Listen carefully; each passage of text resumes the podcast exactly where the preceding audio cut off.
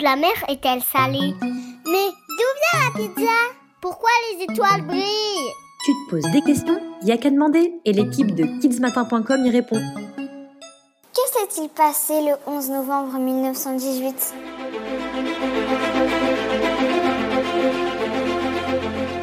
Pour le comprendre, il faut remonter un tout petit peu avant, en septembre 1918. La Première Guerre mondiale fait rage depuis 4 ans.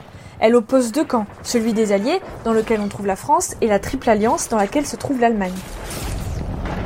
Depuis quelques semaines, des victoires françaises, anglaises et américaines font penser qu'une victoire totale face à l'Allemagne approche.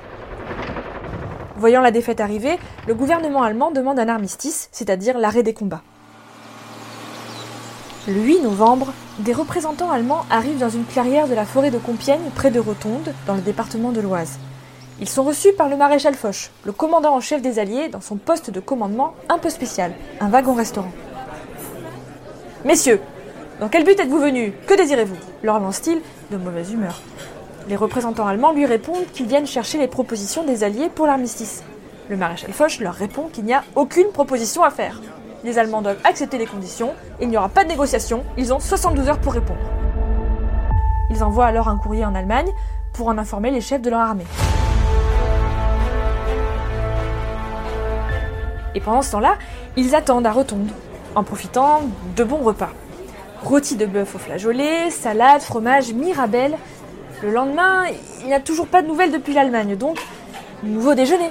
Homard à la sauce verte, bœuf braisé aux carottes, salade, fromage et même fruits. Le maréchal Foch s'impatiente. Le soir du 10 novembre, le gouvernement allemand donne son feu vert pour la signature de l'armistice.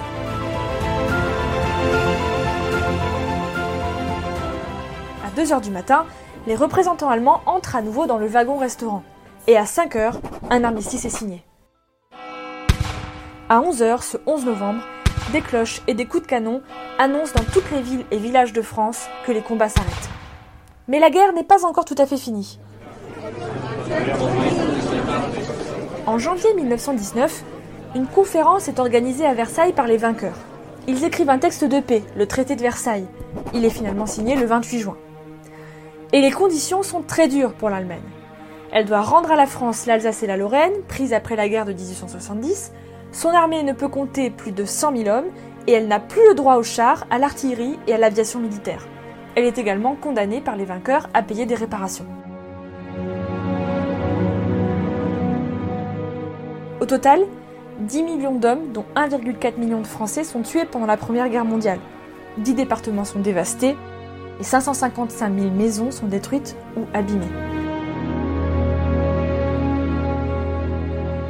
À la suite de cette guerre, de nombreuses personnes la surnomment la der des der, qui veut dire la dernière des dernières guerres, dans l'espoir bien sûr qu'il n'y en aura plus après. Bon, on sait que malheureusement ce ne sera pas le cas puisqu'une nouvelle guerre mondiale éclatera en 1939. Mais ça, c'est une autre histoire. Toi aussi, envoie-nous ta question à kidsmatin@nismatin.fr.